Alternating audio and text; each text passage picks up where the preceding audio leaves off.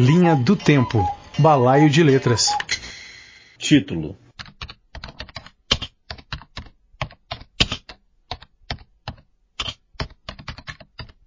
A primeira coisa que aprendi a escrever foi meu nome. José Eduardo Escobar Nogueira. Escobar, da mãe. Nogueira, do pai. O José Eduardo a mãe tirou de uma novela dos anos 60, transmitida pela rádio Farroupilha de Porto Alegre. A mãe e as irmãs largavam a enxada e corriam ouvir a história do italianinho da cara suja. Ele era inteligente, trabalhador e pela voz bem bonito diz a mãe refestelando-se menina no espelho dos olhos. E foi assim, sonhando para o filho uma história bonita, ela começou pelo título.